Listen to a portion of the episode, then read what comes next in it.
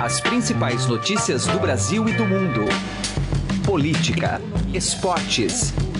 Informação com a credibilidade do maior jornal do país. Estadão Notícias.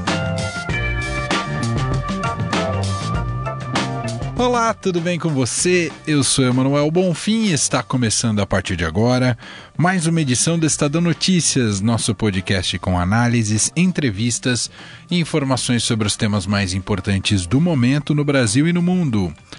Os candidatos à presidência vão conseguir transpor suas próprias bolhas?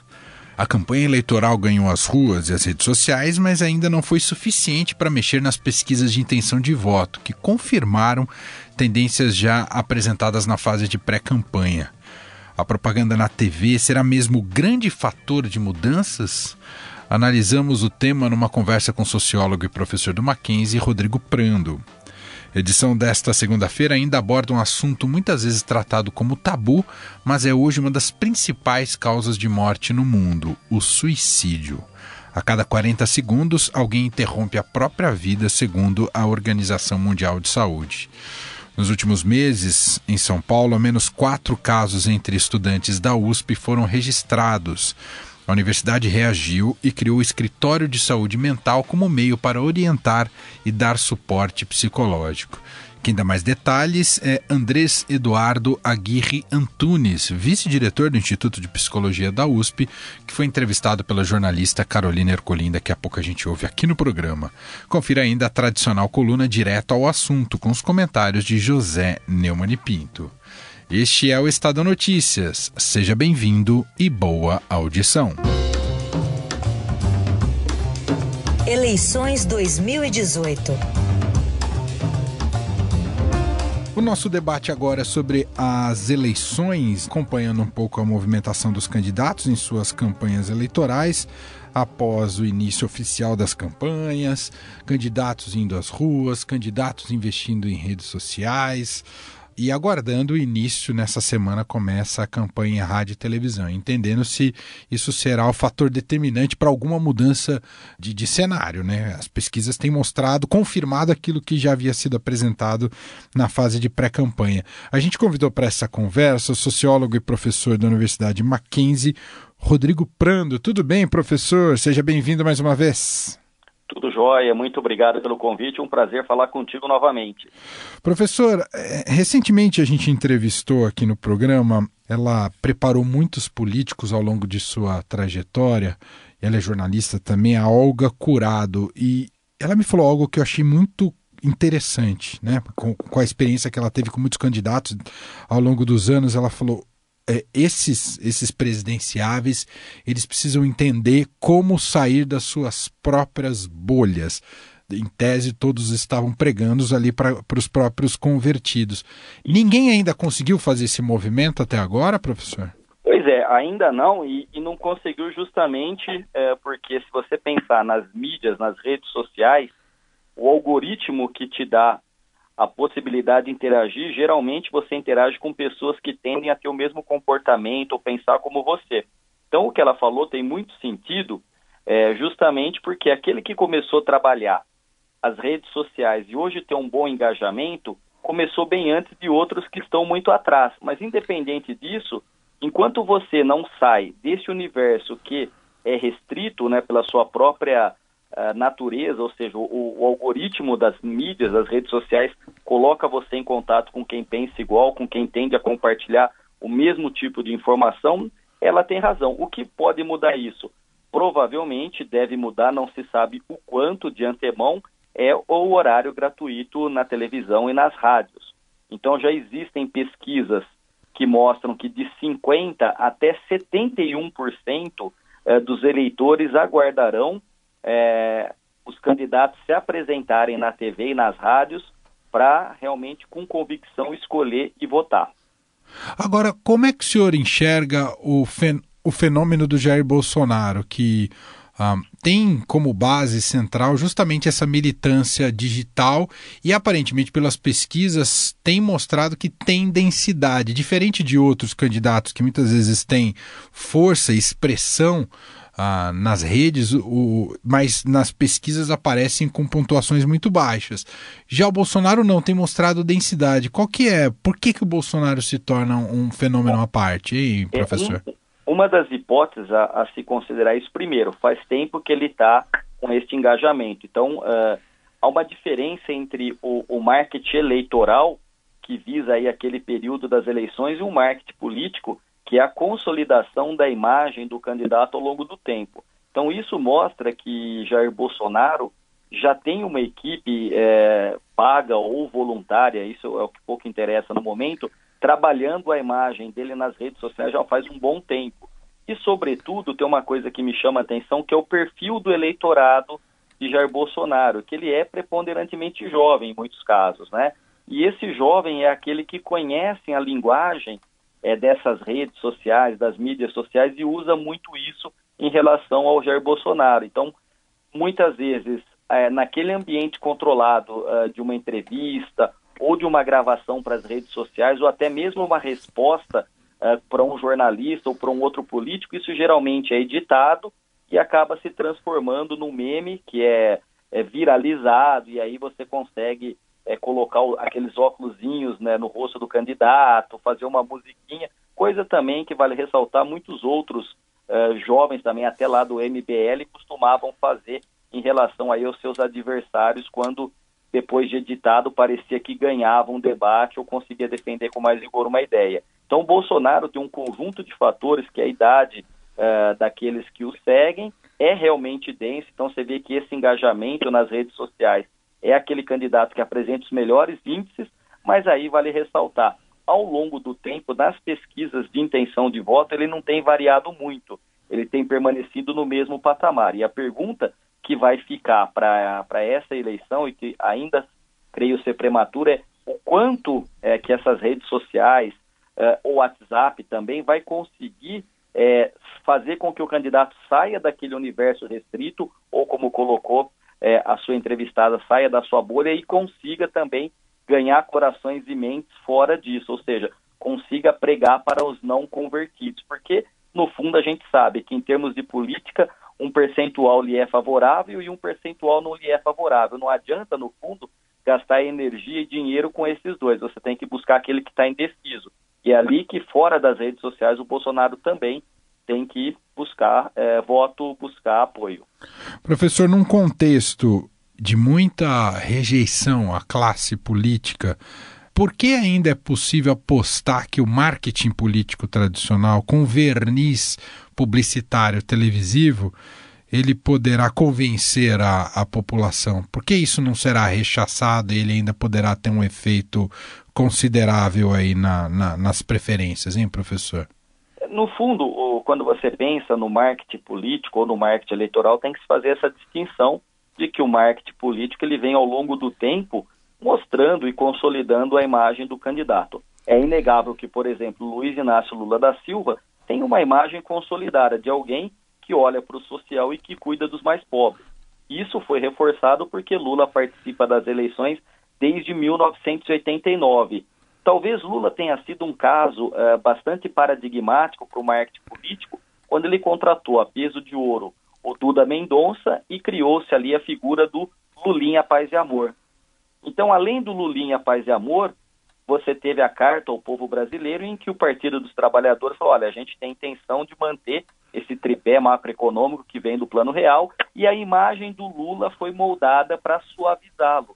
E deu certo, até porque Lula é dotada de carisma, de inteligência e de uma capacidade de comunicação acima da média. O marketing passou a ser muito mais criticado quando chegou, por exemplo, Dilma Rousseff, que no primeiro mandato ela seguiu a risca outro marqueteiro do PT, né, que foi o João Santana, ela seguiu a risca o que foi dito, só que ali sentiu-se é, uma coisa falsa, ou seja, aquela forma apresentada, ou seja, a forma da candidata Dilma, não correspondia ao conteúdo da própria política. Ou seja, Dilma nos foi apresentada num primeiro momento como uma gestora competente, como alguém que tinha capacidade administrativa. E nós vimos, a sociedade brasileira presenciou, que ao longo do primeiro mandato, sobretudo depois de reeleita, aquilo não era verdadeiro.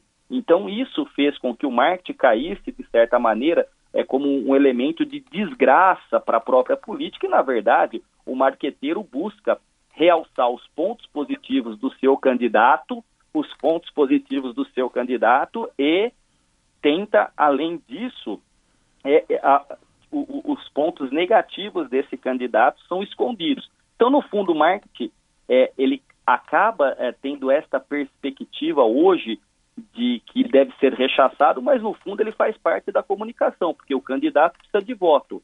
No fundo, você não pode transformar um candidato num sabonete, num sabão em pó, num iogurte, mas você tem que sim mostrar a imagem dele destacando seus pontos positivos e tentando superar ou esconder, de certa maneira, seus pontos negativos ou suas fragilidades. Agora, o que a população está mais atenta, o eleitor, inclusive, mais atento, é justamente esse descolamento né, do discurso e da prática. Ou uhum. seja, o candidato tem uma trajetória. Ele não pode ser apresentado uh, como um ultraliberal ou como alguém que é, tenha um comportamento distinto daquele que sua trajetória política pessoal apontou ao longo do tempo, né? Muito bem, esse é Rodrigo Prando, sociólogo e professor do Mackenzie, batendo papo aqui com a gente sobre este momento, a campanha eleitoral que vai ganhando corpo e entra num momento bastante importante agora com o início da, das campanhas em rádio e TV e como isso influencia as estratégias e o marketing político. Professor, muito obrigado aqui pelo bate-papo, um grande abraço, até a próxima. Um abraço, Emanuel. Um prazer falar contigo e estou à disposição. Tudo de bom aí. Estadão Notícias. Direto ao assunto. Com José Neumann e Pinto.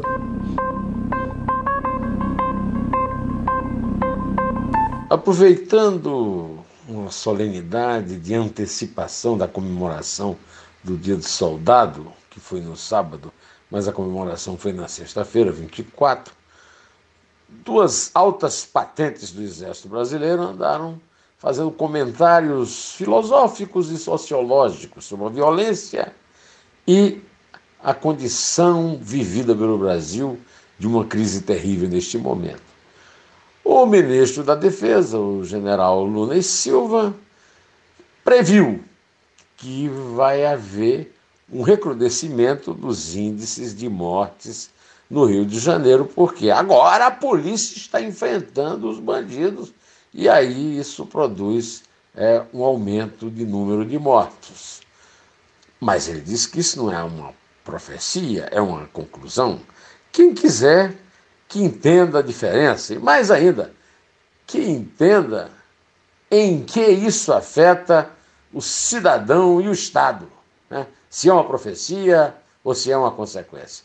Mas o comandante do Exército, general Eduardo Vilas Boas, mandou um oficial ler uma nota, uma nota também oficial, em que ele faz considerações sobre a falta de empenho das autoridades locais no Rio em resolver problemas é, de infraestrutura e problemas sociais, o que aumentam o índice da violência os problemas de segurança, então caindo naquela velha platitude de que o aumento do roubo e dos assassinatos se deve a um problema social e não à impunidade. Bom, os generais estão muito satisfeitos com o próprio trabalho. No lugar deles eu não estaria. Afinal, os militares não são os principais responsáveis pelo problema da violência no Rio. Mas já que eles entraram para resolver, que tratem de resolver, em vez de ficarem se queixando desse tipo de coisa, né não? José Neumann e Pinto, direto ao assunto. Estadão Notícias. O suicídio já serviu de enredo para séries americanas como 13 Reasons Why, mas nada tem impedido que a cada 40 segundos alguém no mundo interrompa a própria vida. Segundo a Organização Mundial da Saúde, o número é maior que aqueles causados por homicídio, 800 mil por ano contra 470 mil. O aumento dos casos entre jovens brasileiros já tem motivado escolas a montar consultórios de saúde mental para atender a demanda crescente desde os anos 2000. Em São Paulo, ao menos três alunos de instituições particulares e quatro da USP tiraram a própria vida desde o início das aulas. A jornalista Carolina Ercolim conversou sobre o assunto com Andrés Eduardo Aguirre Antunes, vice-diretor do Instituto de Psicologia da USP. Vamos ouvir. A gente vai falar agora sobre suicídio, é, especialmente entre jovens. Temos dados de que ao menos quatro casos entre estudantes da USP foram registrados nos últimos meses e aí a presença desse tema no dia a dia acabou mobilizando discussões internas e levou à criação de um escritório de saúde mental na universidade. Mas é claro que a gente pode ampliar muito mais esse tema. A gente tem taxas de suicídio de crianças e adolescentes no Brasil é, aumentando nas últimas décadas e a gente vai conversar sobre esse assunto com o Dr. Andrés Eduardo Aguirre Antunes, que é vice-diretor do Instituto de Psicologia e coordenador desse programa também da Universidade de São Paulo. Doutor, obrigada pela presença. É, como é que está se estabelecendo esse diálogo entre alunos e psicólogos na USP? Eu estou coordenando o recém-criado né, escritório de saúde mental para lidar com essas situações dos estudantes, tanto de graduação quanto de pós-graduação. E o escritório se situa provisoriamente na Superintendência da Assistência Social da Universidade. Nós criamos também um site onde qualquer pessoa pode entrar e também os alunos podem fazer contato. Temos telefone e um e-mail. E como está sendo muito divulgado, não só na universidade como na grande mídia, eu já tenho recebido semanalmente solicitações de estudantes da universidade, também de pais, e nós vamos marcando horários para essa recepção. O que, que tem mais afligido esses jovens? Então, para você ter uma ideia, é, eu vou te falar brevemente, sem citar questões muito particulares de cada um para respeitar as questões éticas e do sigilo profissional, uhum. mas é muito interessante, porque, por exemplo, um, um menino nos procurou, né, ele está apenas no primeiro ano e com uma queixa de abuso de uma droga específica que é a cocaína. E ele solicitava internação, ele estava muito confuso. Então, nós, nós o acolhemos e, através aqui do, do trabalho da assistência social, pudemos encaminhá-lo para atendimento, é, entrando em contato também com a família para internação em um hospital.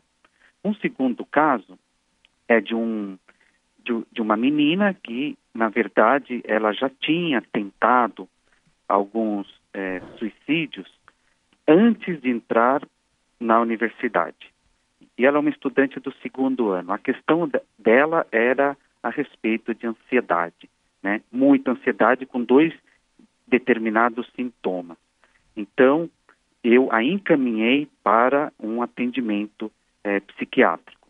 E um terceiro caso é de uma menina que teve uma situação muito dramática, eu diria inclusive traumática para ela ter que lidar, né, a ponto de ela estar tá pensando em acabar com a própria vida por essas questões é, pessoais. Em nenhum desses três casos havia qualquer queixa relacionado, por exemplo, à questão é, específica é, de alguma disciplina, de algo na formação deles. Foram situações extremamente pessoais, uhum. tanto quanto os pais que eu recebi. Um pai né, que me procura muito preocupado porque ele mesmo havia é, tido que internar o seu filho contra a vontade dele, porque na verdade é, esse jovem estava muito agressivo e ameaçando se jogar da sacada da residência. Doutor, esses casos, eles representam uma amostragem do que acontece fora da universidade também, numa maneira assim, geral, sobre jovens e, e adolescentes? Isso, exatamente. É, o, o que é bastante preocupante é que nós temos encontrado, não só em nossa universidade, como eu recebo contato de pessoas de outras universidades, universidades federais, que também têm tido é, o, o mesmo problema em universidades privadas, em colégios, muitas vezes, e também no exterior. Então, é, a taxa, por exemplo, é, é, dessas situações de, das maiores das autoagressões, elas estão sendo, é, inclusive, divulgadas em relatórios da Organização Mundial de Saúde. Por isso que tem todo um trabalho de prevenção mundial e nacional, né, especificamente, é, até 2020 para tentar reduzir é, essas taxas. Então, por aí a gente começa a ver a complexidade dessa problemática, que é, multifa que é multifatorial e que merece todo o cuidado e atenção é, de, de, de profissionais de várias áreas da saúde, inclusive estudos sociológicos, antropológicos, e muitos já estão sendo feitos e já foram realizados. Bom, de 2000 a 2015, os suicídios aumentaram 65%, né, entre pessoas com 10 até 14 anos e mais 45% de 15 a 19 é mais do que a alta de 40% na média da população. Queria que o senhor explicasse ou justificasse né, o, que, o que, que leva a esse salto e por que é importante esse atendimento dentro da escola, já que a demanda, como o senhor também explicou aqui, que chega não está diretamente associada aos estudos. Eu acredito até que são por questões né, de fatores internos, né, que eles vão apresentando, dificuldades de, de personalidade, dificuldades de, de, de relacionamento na nossa sociedade. Eu acho que as questões né, que se veicula muito na mídia e por muitos alunos também, muitos desses que não têm é, alguma dificuldade maior, se queixam das pressões, seja das escolas, das universidades, é, do, do mundo. Eu acho que tem uma questão muito importante que a gente não pode perder de vista, é ouvir essas queixas, refletir sobre elas e pensar também como está se formando a nossa cultura. Porque o, o, os meios de, de, de, comunicação virtuais, por exemplo, a internet, é, ela é muito interessante, abre um mundo né, é, para todos, possibilidades é, de, de se relacionar, de se comunicar para o bem e também para o mal. Então, eu, eu por exemplo, eu recebi também um, um aluno que reclamava de uma certa solidão, né, porque ele vinha é, do interior e ele a, aproveitava, por exemplo, dessa questão da, da, da informática, da internet, para se comunicar. Mas em outros momentos, ele não tinha a internet e ele acabava sentindo uma solidão muito grande. À medida que você vai conversando com o jovem, ele vai contando situações da biografia dele que geralmente não aparecem nas, nas notícias, que muitas vezes acabam sendo muito reducionistas para as questões das pressões na, nas escolas ou universidades. Mas, ora, pressões nós temos no trabalho, pressões os alunos têm no ensino médio, vão ter no ensino é, superior e nós vamos ter também no trabalho. Mas o fato é que essas taxas estão acontecendo. Então, por isso que a gente tem que estudar e verificar com cuidado. O que eu percebo é que eles sentem, os jovens, falta dos adultos que possam ouvi-los, conversar com eles, se interessar, dar uma devida atenção. A vida está tão corrida, as agendas estão tão lotadas, que muitas vezes eles não encontram um olhar que humanize e que possa dar um sentido, um reconhecimento para aquilo que eles estão vivendo. Muito bem. A gente conversou com o Dr. Andrés Eduardo Aguirre Antunes, que é vice-diretor do Instituto de Psicologia e coordenador né, desse programa, desse escritório de saúde mental da Universidade de São Paulo, que é, atende especialmente os estudantes da USP mas que inicia um trabalho importante e abre essa discussão para a gente falar sobre o suicídio, sobre esse aumento, de acordo com a OMS, do número de, de, de jovens que estão tirando a própria vida, nesse contexto que o doutor é, desenhou aqui para a gente. Muito obrigada por conversar conosco, doutor. Muito obrigado, Carolina, por essa oportunidade. O Estadão Notícias desta segunda-feira vai ficando por aqui. Contou com a apresentação minha, Emanuel Bonfim. Produção de Gustavo Lopes, participação de Carolina Ercolim e montagem de Nelson Volter. O diretor de jornalismo do Grupo Estado é João Fábio Caminoto. De segunda a sexta-feira, uma nova edição deste podcast é publicada. Tem tudo no blog Estadão Podcasts. Estamos também presentes na Deezer, no Spotify e no Google Podcasts. Você pode mandar um e-mail para a gente no podcast@estadão.com. Abraço para você, uma excelente segunda-feira e início de semana e até mais. Estadão Notícias.